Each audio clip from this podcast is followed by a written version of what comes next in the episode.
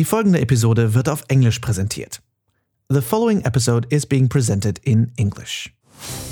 Hello, lovely people, and welcome to episode 129 of the Veggie World podcast.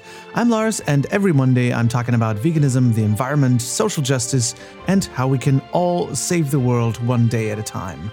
And today I'm speaking to Ian and Henry from Bosh TV.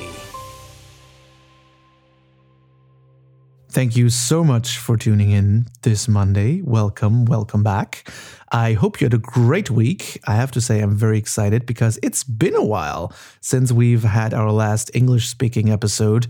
Um, this being a mainly German speaking podcast, of course. But when you get the chance to interview someone as iconic and as influential as Bosh, you don't think twice. The interview has been done for quite a while. We recorded in October last year on the Veggie World in Dusseldorf, and it took me about 20 or 30 minutes to get Ian and Henry unglued and unzipped from their signing tables where they were signing about 4,000 cookbooks, um, which is understandable. But um, thank you so much for your time, guys. Um, we were talking about like the early influences of cooking and uh, the name Bosh, of course, where that comes from. Um, how we talked a lot about food, of course, but also how they started, how they became the best selling vegan cookbook authors of Europe. And uh, of course, because um, this is a podcast that's also very personal and near and dear to me, I talk about things that are important to me, which is like how do we deal with social media? And um, um, how is is it like to be self-employed in these times to do like a media job? And also um, we talked about the dangers of burnout because that is something i came quite close to last year. I think not as close as some of my guests but um, yeah, it's always something I want to talk about to just inspire people to keep safe and uh, to keep a more healthy life work balance. So, um, most important thing is that uh, Ian and Henry are just so damn likable and nice, and it's been a blast talking to them. I could have talked for hours. I have to say, these are the guys you know you want to have a cup of tea with, or um, you want to have a couple of drinks with, you know, in the pub, and um, philosophize about life just a bit. So I wish you all a lot of fun with the interview with Ian and Henry from Bosh TV. Well, I'm finally sitting here with Bosh, with Ian and Henry. Thank you so much for taking the time. It's amazing to have you here. Thank you for having us. Uh, all the way in Germany. How yeah. is it for you? Is this the first time for you in Germany, or have you been here? It's before? the first time we're here as Bosh. Yeah. We, uh, we've come here before, uh, raving in Berlin just as friends. Raving yeah, in Berlin, yeah. of course. So that was fun, but that was about uh, two years ago. Okay. I mean, what else would you do in Germany, like except raving, right? Cool. Um, so I want to go back uh, all the way, actually, mm. and want to ask you, like, how did you, where do you come from, actually, like mm-hmm. precisely, and how did you grow up? Like, what was your upbringing like? Did you was food always something important in your life? Mm. Well, we're both from um, a town or a city in the north of England called Sheffield. It's the same town that the Arctic Monkeys are from. I don't know if you know the Arctic Monkeys. Oh, I absolutely yeah. do, and I know um, Sheffield. Actually, yeah. So yeah, so Sheffield's a great town. It's uh, in Yorkshire.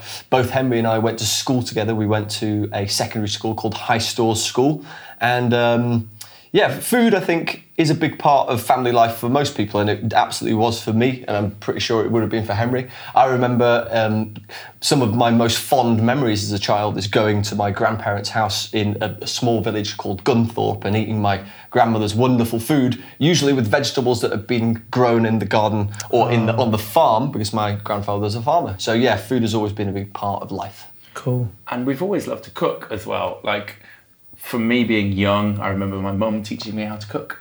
She taught me how to make a veggie lasagna. That was oh, one of my really? first dishes, and she oh she was incredible. You know, she she would just bosh this thing together. Bosh, pardon the pun. ah, uh, that's how you use the word bosh. By the ah, way, right. I was going to ask it. Yeah. Yeah. So um, she would just bosh it together really quickly, no recipe. She wasn't the kind of person who liked to use a recipe, which always frustrated me actually. Really. But then she taught me. Mom, how does it work? Yeah. Do it just take flour, but yeah. how much? Yeah, exactly. Yeah. And then she taught me how to make curries. Mm. Jamie Oliver then took over with his cookbooks. I then learned to cook more curries from his cookbooks. and I guess I've always loved cooking and cookbooks. So, what a delight that 10 years on, 15 years on, Ian and I got to write a cookbook and make videos about food every day. So was it always your plan to go into food? I mean, now food is your job basically, but um, what was your first intention as a job, like a career, dream career? Uh, when I was young, I wanted to be an NBA basketballer. so it was never never my plan to uh, go into food. Just food was something that I enjoyed cooking. Right. Uh, but I always enjoyed creating things. I remember when I was younger, I did a. Um, I, I used to like drawing comics, and I told my mum that I was going to be a sexism stopper and a Funday Times artist. And Really? Funday Times was like a, a comic book that used to come in the Sunday Times newspaper. So I wanted to. That was like five years old or something. I wanted to draw cartoons and stop sexism. That was At what- five years yeah, old? something- maybe, maybe Wow. yeah. I was young. How woke were you yeah, as a five-year-old? My mum, my mum was definitely a feminist and a hippie. Cool. And then um, fast forward to 35 years or 36? No, 35. 35. Yeah. I can't remember how old I am. fast forward to now, and we create small little pieces of video, mm-hmm. short form content, which is a bit cartoony, mm-hmm. Right. and it's all altruistic to do with changing the world for the better. Right. So I kind of feel like I ended up doing what I said I was going to do Cool. 30 years ago, but it's just a different thing. Right. Mm-hmm. That's what I love about it. It's like how much you end up where you originally kind of planned, but in a completely different way. Yes. Yeah, that's amazing. Um, I actually, I, I, I wanted, always wanted to be an actor. So I got into acting school and I was like, okay, I'm going to be a big screen actor. Yeah. Yeah. And now I've given everything up for the microphone. And now I'm, you know, it's it's Yeah. working. A voice but, actor. But a voice actor. And Yeah. never, never, ever. Yeah, would thought- but would've audio is becoming a very, very important medium. It's almost like it's gone full circle. Like radio was the thing Right. that brought everybody round together, uh, like in the fifties, and now podcasting is becoming by far and away one of the most valuable sources of media because it's the Yeah. only thing that's really long form now that Yeah. people will sit down and actually consume the full lot of. Because video, as we've we, as we know, like it can be really short form videos, but podcasting very, very important. Yeah. But also, it's passive. Yeah. So you can do it while you're driving. Mm-hmm. You can do it on the or commute. cooking, actually. Yeah, I always or do it while while while you're cooking. cooking, Yep. or in the gym. Yeah. Mm-hmm. So many times when you know we want to be mm-hmm. entertained, but we can't sit down in front of the TV. So Yeah. That's why podcasting's so good. And I find out uh, also like with in adulthood, like the um, it's a, just a great way to learn things. Like podcasting is um, a lot more people I would say would prob- be interested in listening to a podcast than sitting down and maybe reading a book because it's like you say it's a lot more passive and you can do something else at the same time. And because we're so busy and everyone wants to sort of Yeah. fill their time uh, well, like driving a car and listening to a podcast, perfect way. Yeah, and I think it's it's the two re- factors of it's been it's been a lot more democratic now with the all the tech being cheaper and better. And now you can have like as a normal person, you can actually do an a good sound quality and edit it on your laptop. You know, Yeah, You absolutely. That wasn't possible like 15 years ago, No, really. And um, and yeah, I think it's personal again Mm-hmm. because I think video has been like I want to talk to you about this actually about social media and all that, but um, I think video has been some some sort of like depersonalized a bit because YouTube in the beginning was a lot more nerdy and personal, and now Yeah. it's much more of a business.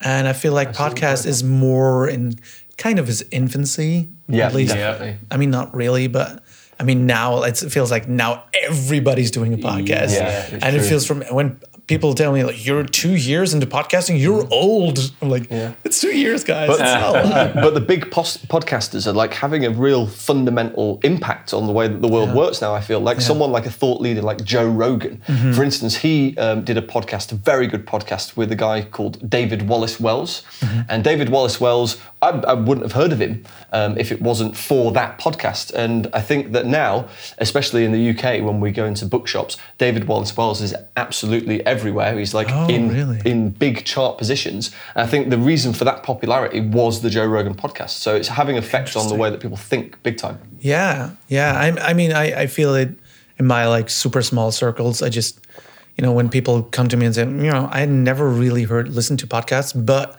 I kind of was interested in veganism. Mm-hmm. Then I got to listen to a bunch of podcasts, including yours, and that helped me, you know, become vegan, which is like the biggest news. Mm. Mate, well done. One could That's really hear. good. You should be very proud. you know, Good skills. yeah, it's like the proudest moments. You Yeah, know, it's like strangers you've never seen come Yeah. Come to you and they say, "Hey, you helped me become vegan." It's like what? I, yeah, we, I think we feel the same. Like, Yeah. When someone sends you, can be bothered enough to a cook your food and Right. b take a photograph it and c send it to you. I think that's the proudest moment when you say that that, that recipe once lived inside our heads. Yeah. And now it's like living on somebody's table. And Yeah, it's like them people have your children home. Yeah, it's amazing. for dinner. Yeah. So, uh, Ian, what was your what was your initial thought of a career? Oh, um, for me, uh, when I was growing up at school, I was very interested in fashion, very Oh, okay. in- interested in menswear. And um, actually, when I left school, I went to be a nursery nurse uh, for one to four year old children. Did that for a couple Oh, of years, which was good because the children were um, underprivileged, abused, and deprived. And I learnt a lot about sort of dealing with people and like these children had behavioural problems, but it was really, really enriching experience. But after doing that for a couple of years, I thought I don't see myself doing this as a career.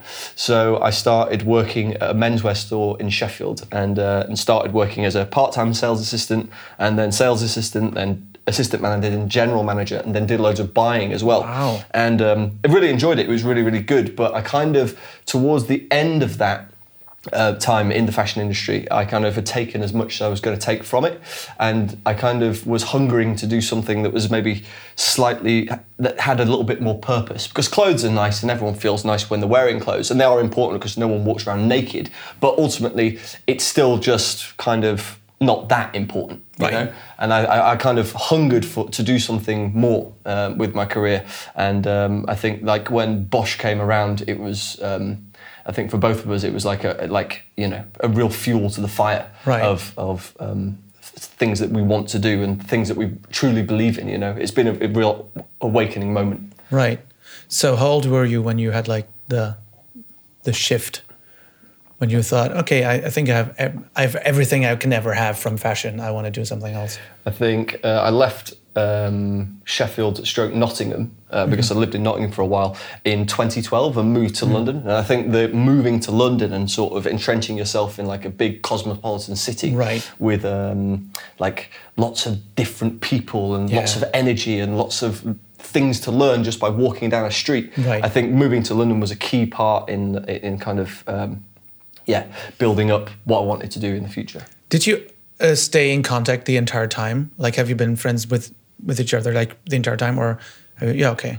So you didn't like lose contact and then went vegan. And you're like, you're vegan now. No, I mean, so the way it happened was um, we were working in a startup together. Ian was my flatmate and friend, so we kind of lived together and worked together, which is kind of weird.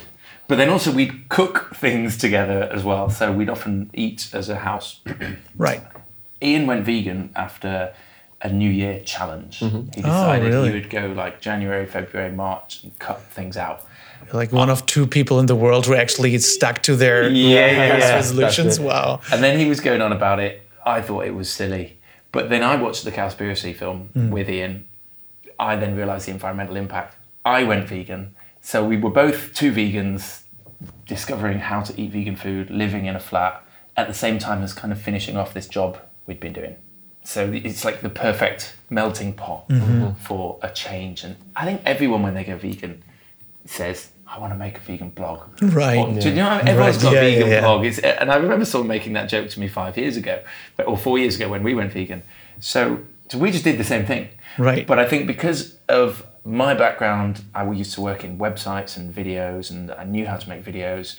Um, because of Ian's background in kind of trends and creativity, and because we did a good job of getting the right people in place and getting the right things set up before we started making videos, we were able to launch videos at the right time that grew our social media channels and ultimately created a YouTube, Facebook, and Instagram channel that's pretty much the biggest place to consume vegan recipes online now. Whereas many other people would start the same thing and wouldn't be as fortunate as we were. We managed to build something that was really big really quickly, and that's how it all happened. Do you think it was largely due to your good planning or a good timing?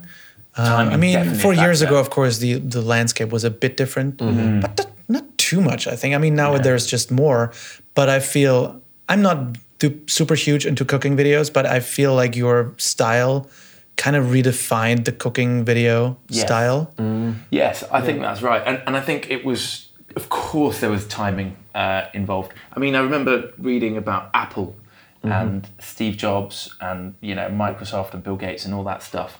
And yeah, they've all done amazing things, and we can look at you know, does Steve Jobs get up at five in the morning, or what do these people do in the morning? And Right. Yeah, we can learn some things by studying very successful people's habits, but at the same time, they were also born at the same time in the right part of the world Right. where all of this innovation was happening. And I think the benefit that we had was we were people who knew how to work together. Right. We knew how to make videos. We liked cooking. Facebook videos were going wild at that time. So there was a lot of reach on Facebook as far as videos are concerned. And that we, we spotted that as a trend and took advantage of that and were able to build this big recipe channel. But it wasn't a one off because we've managed to do the same thing on Instagram and we're doing the same thing on YouTube now. So I think it's timing has been a big factor, but also hard work, dedication, and like we just get up every day and go to work seven days a week pretty much. Yeah. So the dedication was a really big factor as well. Yeah. And it's also um, when you find something that you're truly passionate about, and there's there's it's not like oh we're driven by money or it's not as if we're driven by like the pursuit of fame. What we're driven by is the, the, the growth of the vegan movement and to be able to make vegan food as as normal as is possible. Every, when you have that and you're just working with that purpose it's it becomes really really easy to work really really hard because nothing feels like work because you want to do it because you know that ultimately we're, we're, we're we're trying to like leave a legacy that's going to benefit a lot of people and the world going forward I'd say we're also driven by another way of thinking about it is that we're driven by time yeah and earning ourselves the time to keep doing what we're doing for longer. Yeah. So neither of us are in this for like uh, to make a quick buck or to you know uh, get a Ferrari. We'll never get a Ferrari. Right. That's not the plan.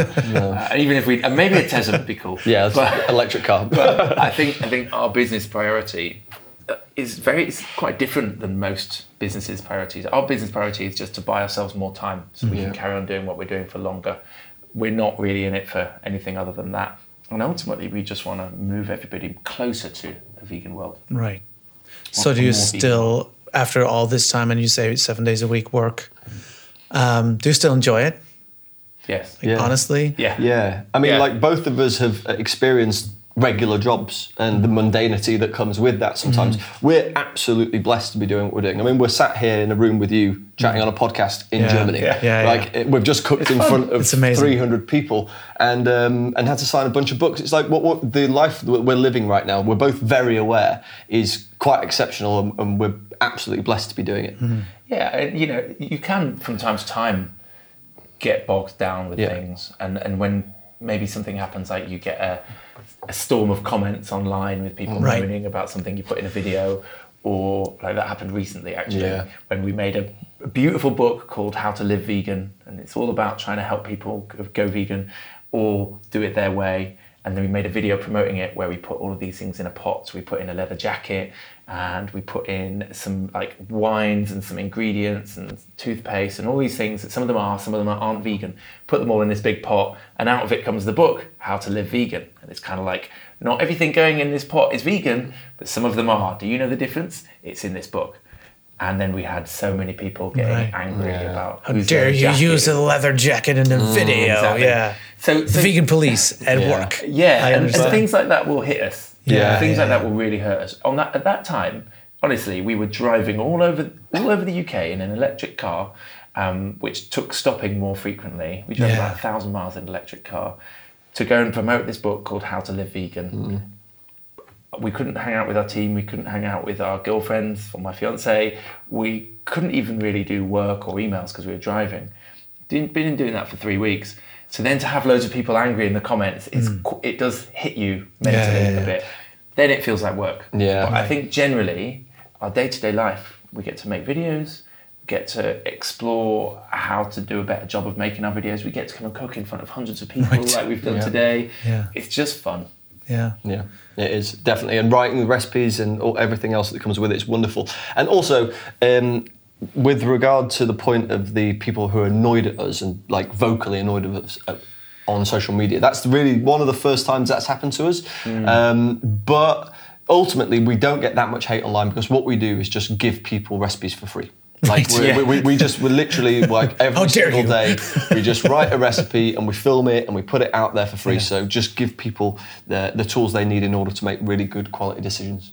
Right. Um, but that that one, and also now in retrospect, having um, thought about those people. Fair enough, you know. Like everyone's entitled to their opinion, and they're and they they're bothered enough to tell us because not not because they're they're just concerned that maybe we'd done the wrong thing and they were maybe trying to help us out with that. So hmm. you know, fair play. Everyone's entitled to their opinion, and Yeah. ultimately we learnt from it, which is great. We did. Yeah, yeah. I think it's it's it's a hard culture to be open. I mean, to put something out that that's so personal. Yeah. Especially food, I think is very personal, and then video, it's art. It's very personal. Yeah. And then being criticized for it is, of course, it's like Yeah. opening your heart, you Yeah, know, yeah, and then yeah, just yeah, stabbing yeah. it. Yeah, yeah, yeah. But, but yeah, I, I think I mean, being in arts and, and coming from a regular job, you know, having like I think it's very important to have at least like one shitty job in your life. Oh, yeah. Just so you know mm. how privileged you are when you mm-hmm. don't have to do that anymore. Yeah, Like exactly. I think yeah, it's we were very quick to to like nag and to, to you know to be very unhappy about the little things where I think overall I mean we're helping the vegan movement go forward and I think that's Yeah. something we're privileged. For sure. Absolutely. So um, yeah, it's cool to, to to hear that you're that you see that uh, after all this time because the other like the downside of of this privilege that you have that you reach a lot of people. I mean, you reached a lot of people. Yeah, I we've- mean, how many views have you had on your It's approaching two billion. two billion? You Yeah. know, I mean that's Yeah, I it's- can't it's even mind-boggling. count that far. It's you know. yeah, it's yeah, like, Two billion. But I think like if you the, tried to count that far, you Would wouldn't, take be- you wouldn't have enough time in your lifetime No. to count to two Possible, billion. yeah. I Yeah. don't think so.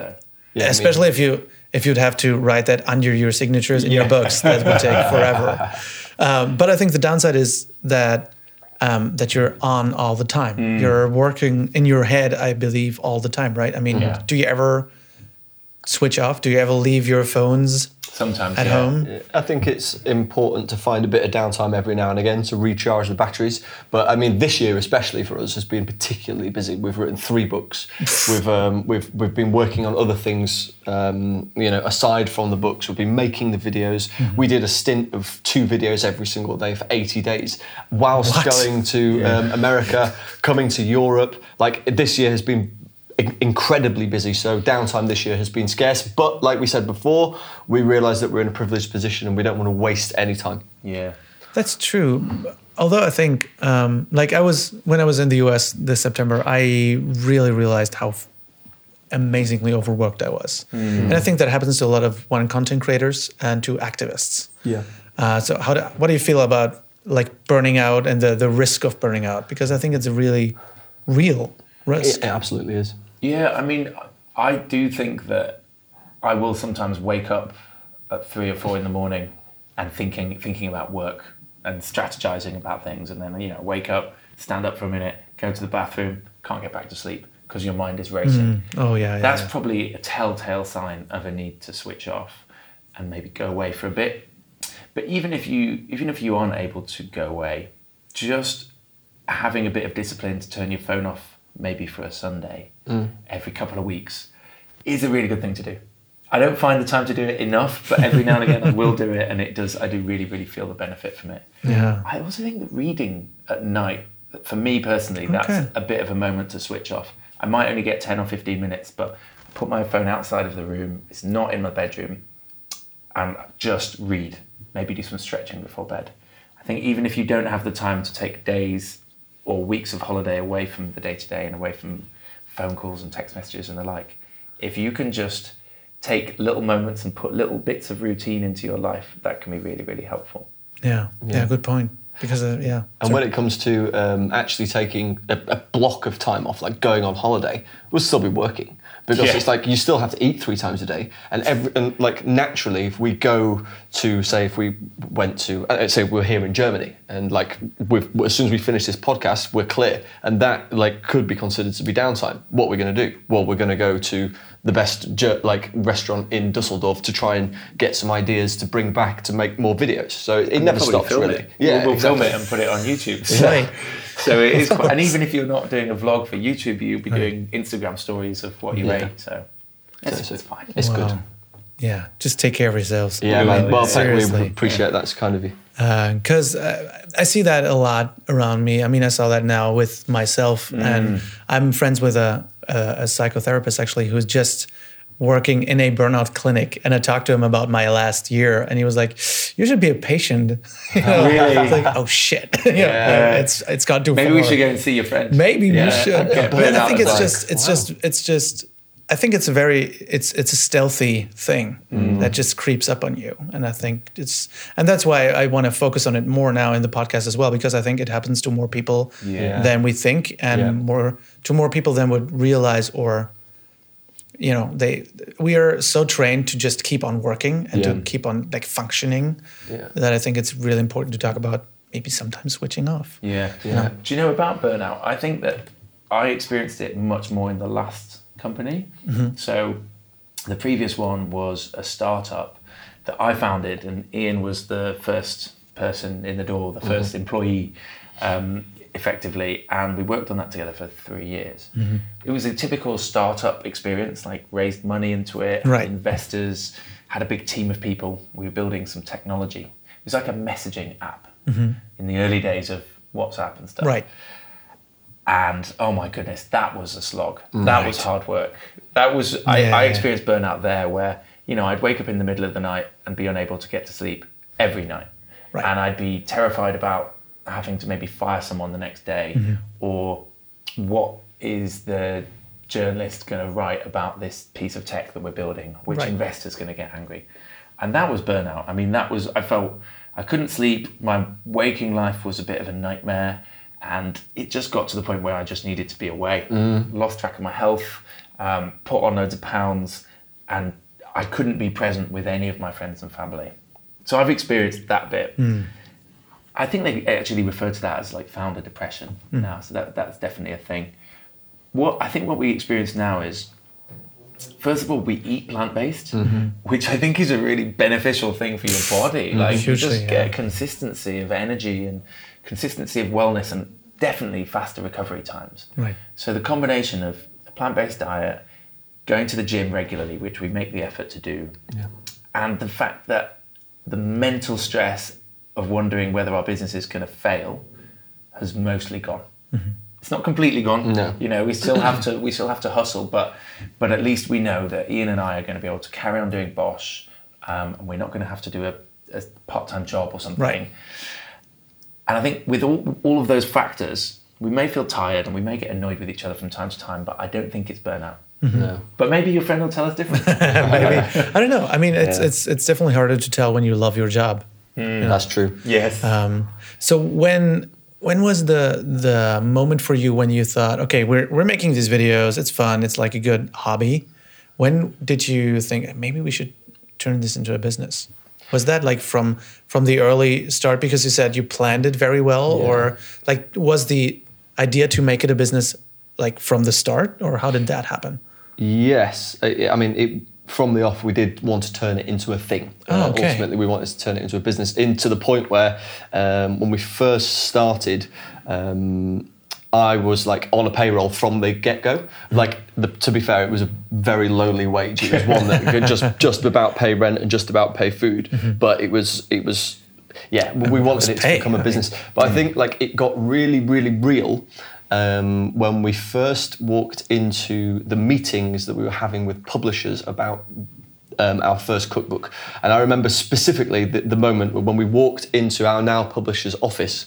It's uh, it was right next to the Shard, right overlooking the Thames. It was like on the 15th floor of the News International building. We walked into this room. It's a huge boardroom, and there's about 12 people all stood there. So super Sat- sat cliche. there. Yeah. Yeah, and we were like, okay, good, goodness me, this is like, this is big. Like this is real. And we sat down at the end of the thing, and um, and the, and the lady who is now the sort of head of the publishing house that we're with, HQ, part of HarperCollins, she stood up and was like, I want to sign you um, because we think that you guys can change the world with veganism. And then she looked at the person next to her and they stood up and they said why they wanted to sign us. And it was like everybody walked, went round this room. And at that point, as that was going on, I was like thinking, Jesus, this is.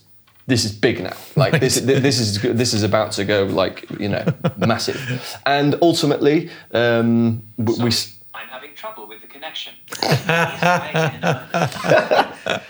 Cheers, Siri. and um, ultimately, um, that those that meeting that we had with those uh, people uh, with HarperCollins has led us to write a cookbook uh, that has now become the biggest selling vegan cookbook of all time here in Europe. And um, yeah, I think that that moment for me was the moment where it's like, this is going to be big. But even now, we take learnings from that first business mm-hmm. Mm-hmm. and we almost do the opposite of everything. Really? So now we never raised investment for Yeah. what we do now. We just work as you'd almost call it a lifestyle business. Mm-hmm. We resist the urge to hire anyone. It's, it's very easy to think as a person trying to build a business, I want to hire so and so, or I'm too busy, I need to hire a this or Yeah. that. And then you hire those people, you uh, multiply inefficiency, you add stress to your own plate, and probably you don't make a better business. You, you Right. make it harder for yourself. So we've kept everything really, really small now. Right. So even though it is managing to sustain itself and sustain us, we're not going to be building something big and massive and all-encompassing. There are four of us, including me and Ian. Yeah. Right. So no Bosh empire on the horizon. No. Just a, a very Maybe contained scalable, empire. Yeah, a scalable empire. empire where we do everything in a way that doesn't require much work from us. Right. So we want to keep our focus on making recipes, making videos, and maybe making TV shows or, or whatever. But Hmm. but let other people find ways to scale that out Right. without us having to employ them. Right. If that makes sense. Yeah, absolutely. Yeah. Um, so how like how does and of course you can be as secret as you want to be about it, but how does earning money in the online business work now, or did you earn your first money actually from the book? Sure. I mean, at the beginning, we bootstrapped the business, Mm-hmm. so we kept everything really cheap. Didn't really pay anyone anything apart from Ian had a little bit of money to eat. and Ah, Ian, why do you have to how eat? dare you? How Don't you just dare eat the eating? scraps from the kitchen? Yeah. but we would um, we would we did we had some side hustles Mm-hmm. so we made these amazing videos they'd gone hyper viral our page was growing and there were a few companies that wanted the benefit of our video making technique Right. so we would just act as producers for them or Right. create video content creators for them that sustained us for a bit then the book came in and the book brought with it an advance and that meant i could quit the day job i was doing Mm-hmm. join full time so that was a moment in time. Now where we're at today you know there's been lots of books. We keep writing books. They bring in revenue. We also will work with brands sometimes to um, promote their products and only brands that we believe in. But good well thought through collaborations are can be a good source of income if you know how to do them. Right. and then moving forward, we're thinking more about what we do moving forward, but there should be some food in shops soon, we hope. Cool. Before too long, you should be able to walk into a supermarket and find Bosh on the shelves. Cool. Which will be very cool. Yeah. That'll bring in a little bit of revenue, but it will be small. And we, we're also looking at building an online plan, so a way that we can support people who want to go down this healthy vegan nutrition route. Uh, we're going to build a service that enables them to do that, and we'll guide them through the process. Cool. Mm. Yeah, I think it just debunks the the myth of you're becoming a millionaire as soon as you hit like a million views with your first video on YouTube. Nope. Everybody Not true. believes, oh, you're swimming in money now. Yeah. No. Nope. I think YouTube can be really, really valuable for people when Right. they grow big, big. Right. Like at the point where you've got. I mean, over two billion views. Are you kidding me? Yeah. Yeah. Although It's a lot. th- those Most views fans. aren't on YouTube, so Right. I think there is Ah, a difference in the value of the platform, and um, we find Facebook and Instagram amazing for growth, amazing for Right. reach, amazing for building an audience, and amazing for selling books. We haven't found it to be great in terms of the revenue that's come, or not as good as YouTube. So it's kind of, but then YouTube doesn't do such a good job of selling books to people. That's right. So, but it does quite a good job of paying you advertising money. So I think a, a million subscribers on YouTube, you could probably support yourself and someone Right. else. Yeah, but not as a millionaire. But Possibly. not, not be a millionaire. Possibly. Yeah. Um, did you plan to change your did, like? Did you change the style of your videos over time, or especially with Instagram becoming bigger and Facebook becoming less of a big thing? I believe. Yeah. I mean, we started out, the videos, all the videos that we did initially were square. Right. They were all top down perspective Mm-hmm. with no, um, like, but the only humans element would be the hands. Yeah, So like there was no me, there was no the Henry. Bosh style, actually. That's yeah, it. yeah, yeah. Um, and they were all one minute long because that's what, basically what we built the videos for. Over the course of time, um, So we- you invented Instagram videos, actually. no, we We've definitely pushed boundaries. Yeah, we pushed. Wow. it. Yeah, yeah. There was there was a, there was a, a couple of other companies doing those kind of videos as well, but ultimately, yeah, we we were a big player in that and the growth of that Wow. particular type of video. And then uh, as the course of time drew on, we kind of um, introduced ourselves to the camera. So we started doing a little bit of Here, my stuff. forearm. Yeah, yeah. okay, you go like that, put your arms out, and then bring it up to your face. Here I am. That's it. So we were like top and tailing the video. So we'd introduce the video, the recipe would be as it is, and then we'd sort of sign off at the end. And then we've done a lot more kind of vloggy type content where we go roaming around and like film ourselves eating food or like visiting different countries or different vegan restaurants in London or wherever. Um, and then recently we've been doing a lot more long form content on Instagram as well because IGTV Yeah. has allowed us to do that. I think yeah, we've been quite um, we've kind of reacted to the way that the landscape has changed, and we've kind of adapted and grown with the services that are available to us. So um, yeah, we've kind of we're, we're, we're always learning. We're never experts, and uh, we kind of like do what is needed at the time. Wow. Yeah, but I think uh, we're going to be you'll be seeing a lot more of us doing presenting before long. Cool. Yeah. Very cool. Um, like, what was the the most memorable piece of like feedback that you've ever gotten that stayed the most with you? Positive, negative, whatever. Like most moving. Alex at the Uber. Well, he wasn't so much. So, it, okay, so I remember. So it was just before we launched Bish Bash Bosh. It was like the unofficial private launch party that we did at this old venue in the old BBC building in uh, in London, which is really cool. So we went there and we'd um, we had written a menu that that would comprise from Bish Bash Bosh and the um, the chefs at the place had, had cooked it up. And it was all really cool because we we got to meet a bunch of people and sign a bunch of books. And then after we were riding the crest of a wave. We had had a couple of drinks and we were all bouncing around like yes you know book number two's coming out. That was super exciting. So we uh, but we thought no we've still got work tomorrow so we won't go out. We'll just go home and we'll jump in an Uber to go home. So we rang the Uber. The Uber came and we jumped into the Uber and we were still chatting away in the car like oh wasn't that amazing? This new book hopefully it's going to do really well. Everyone seemed to like the food. And then the, the Uber driver piped up and he was like oh so what are you guys talking about? And we said oh we're just talking about our new book the new cookbook we've just written. It's called Bish Bash Bosh and it's a vegan cookbook.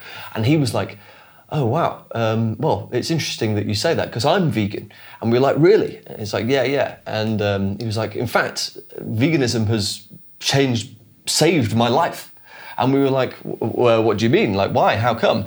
And he said that um, he had crippling sinusitis this guy.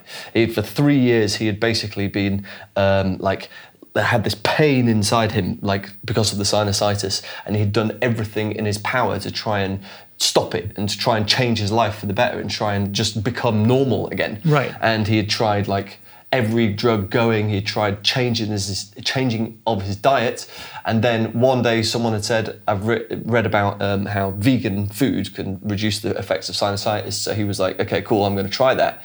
And um, yeah, he, he gave vegan a whirl, and within three weeks, he'd gone from genuinely thinking about killing himself to living a, a long, happy life without sinusitis. So that was um, that wasn't Bosh specific, but it, in terms of the the effect that a veganism can have on you in a positive way, that was one of the the most heartwarming stories we've ever heard. Yeah.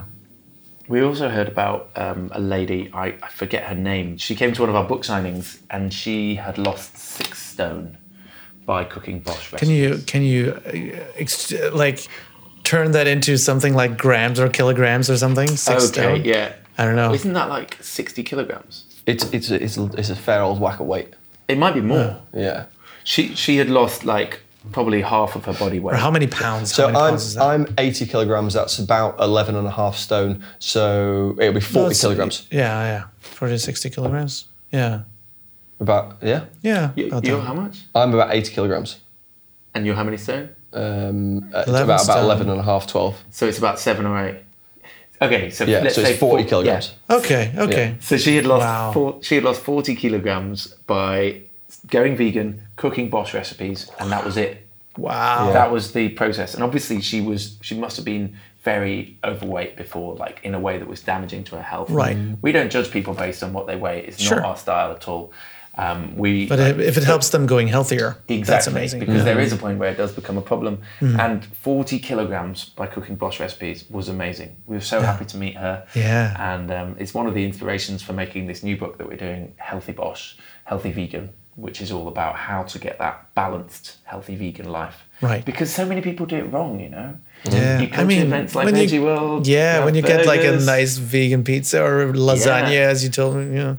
Now that it's all available, Yeah. when, when we started this, you would go on your phone and look for vegan takeaway Yeah. and find nothing. Yeah. There was No, nothing. nothing. Zero, zero responses. Even in London. Yeah, in London. That was that, that was me in London. I remember four years ago thinking, shall I start a vegan takeaway? Right. Because London has nothing.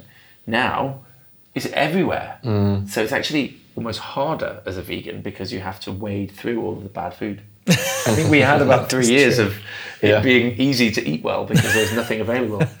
now that's gone. Yeah, no, now, now there's almost too much choice. Now you need self discipline. Yeah, exactly. What is that? Um, isn't it ama- like how is it for you as two guys from Sheffield Mm. to have this impact? Because I'm like from the countryside. I've, Mm. For me, it's always like super surreal.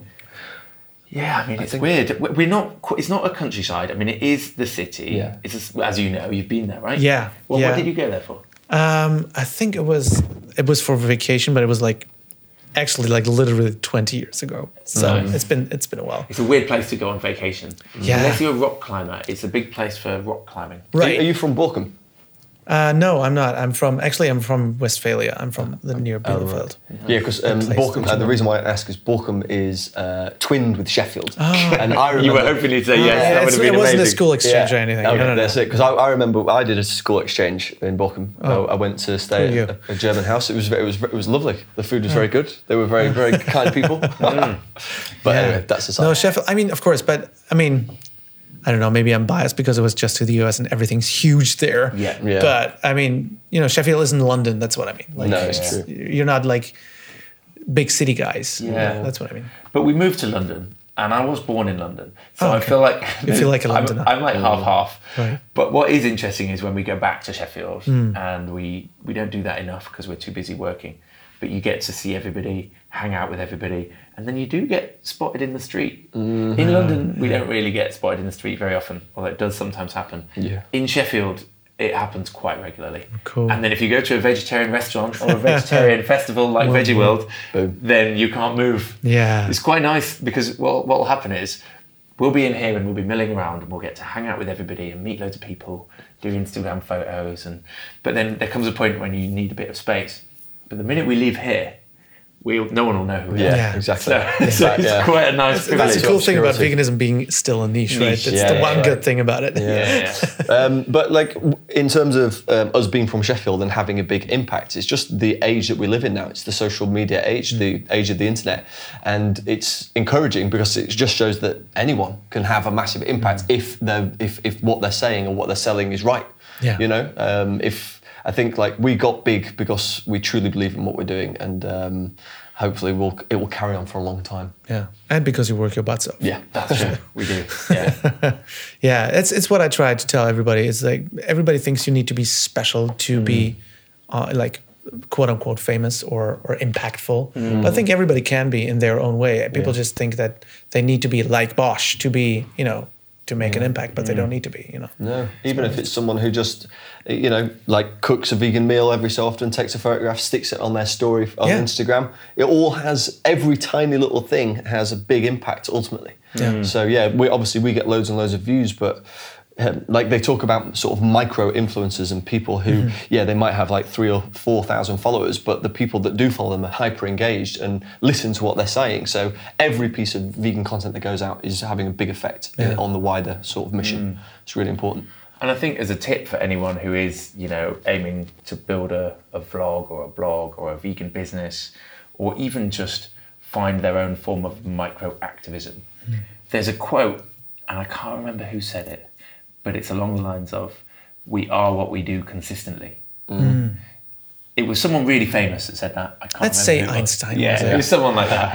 and and that I think that consistency is really important. Yeah. So doing something, if you're doing it every week or every day or every three days, having that consistency is incredibly valuable. You could have a food trader here who at Veggie World, the Veggie World Festival, who shows up every week or every year or every month or however regularly it is. They cook their food, they manage to make ends meet from a profitability perspective, and they keep going and they keep going and they keep going. They're consistently good with their food, they're consistently improving. They will ultimately grow and grow and grow. Yeah. Hopefully. You look at someone like, um, it was it Tofurky?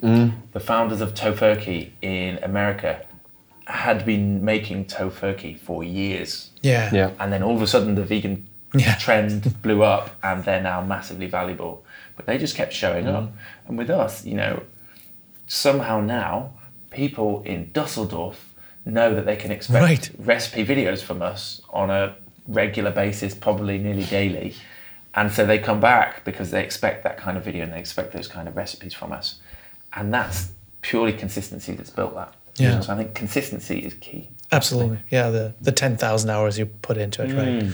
The yeah, I think that's the the the hard work in the age of instant gratification. Yeah. I mean, it's super easy to put a video on now. And you film it on your phone. You can instantly put it up. Mm-hmm. Yeah. But then working consistently, I think, is a is a big thing. Um, Mm. My wife and I actually had a, a vegan food truck for two years. nice and like it took people months like people saw and we were in a very small city Hmm. and people like took four or five months sometimes to just circle us and Hmm. to s- slowly come nearer and say oh, it's vegan i don't know if i can eat it you know it's like but it takes time it, it just takes time to and also to improve Yeah. right? Yeah. to just become better at what you are Yeah. do you do you ever go back and watch like one of your first videos and be like yes yeah some of the videos that we put out are questionable but it was all part of the process Yeah. you know you just Yeah. have to you have to go through those moments uh, in order to learn it's sometimes the best thing that you can do is fail Yeah.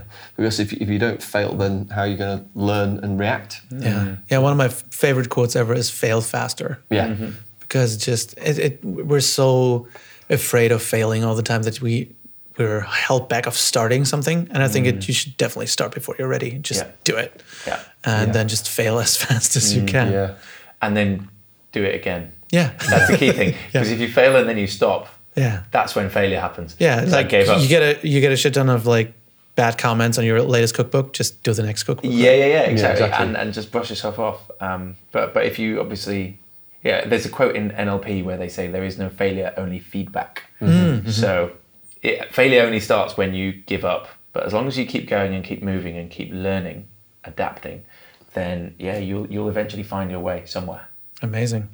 So, like, what are your? I mean, you mentioned a couple of things, but what are your like your plans for the near future? What do you want to do next to keep you interested as well? To just keep it fresh. I think being on camera more is Mm. going to be important for us. Um, we'll still carry on making the videos with our hands and giving people the really simple, usual videos.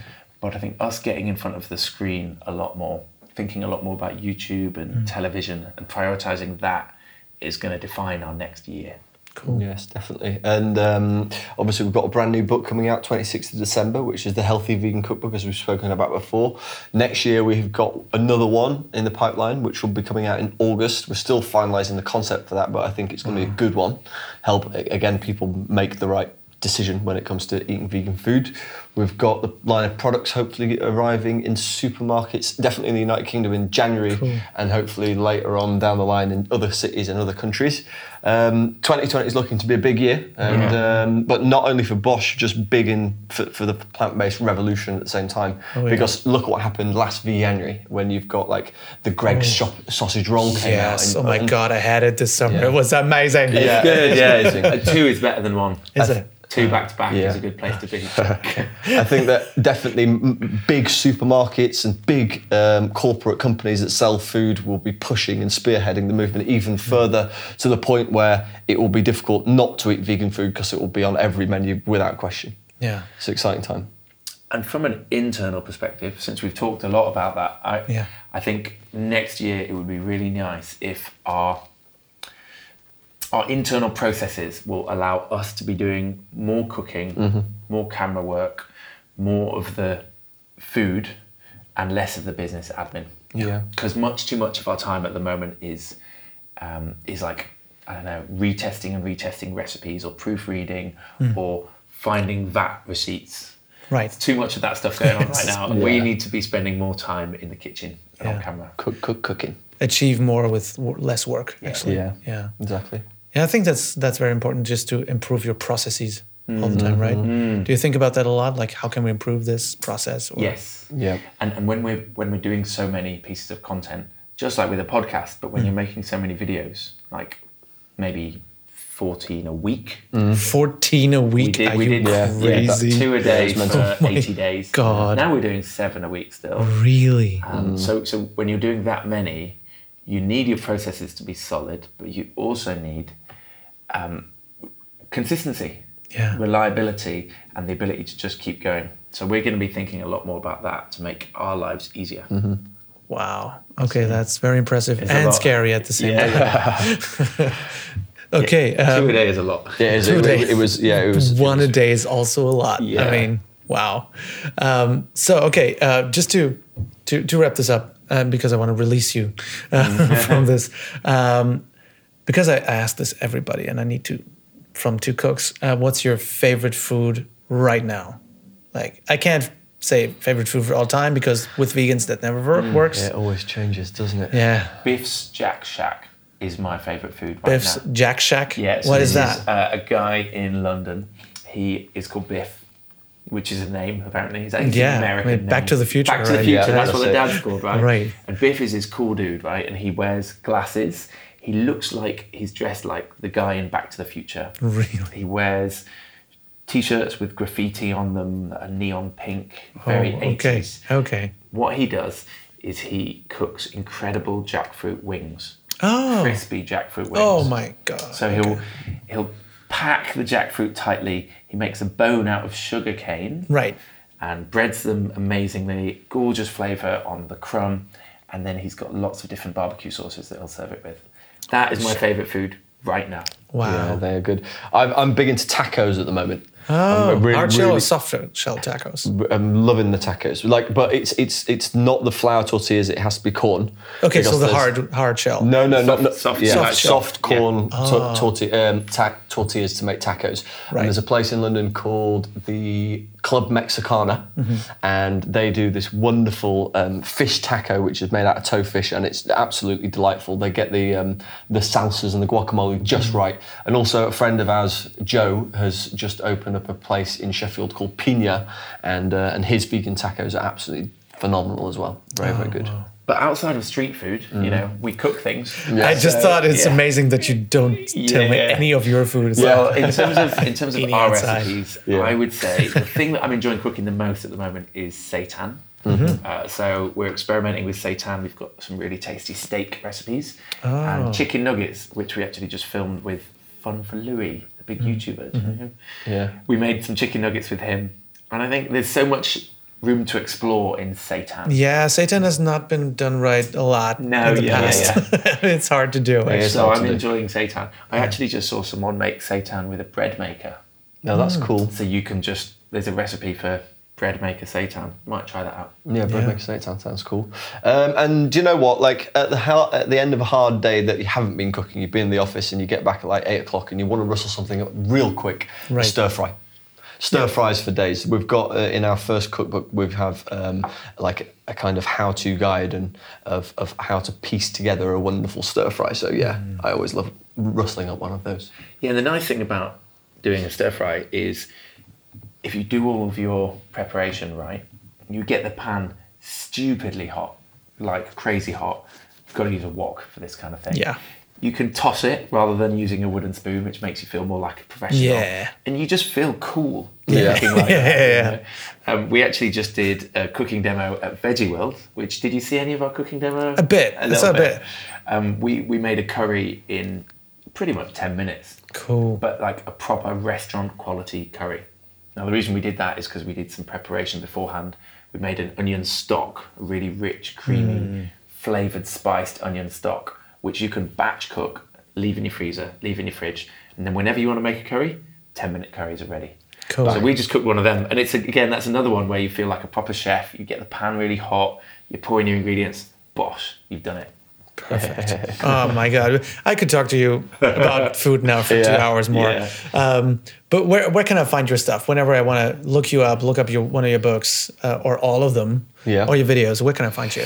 Um, it, just check on social media. We're on Instagram, YouTube, Facebook at bosh.tv, and uh, our books are readily available on Amazon and other online retailers. Fantastic, guys! Thank you so much for so much of your time. Actually, having Lars, us. thank you Thanks very so much. much. It's It's been a been- pleasure. Being cool. My yeah. stomach is now definitely rumbling. Yeah, we need Oh, to go and eat some yeah, food. I gotta release you right now.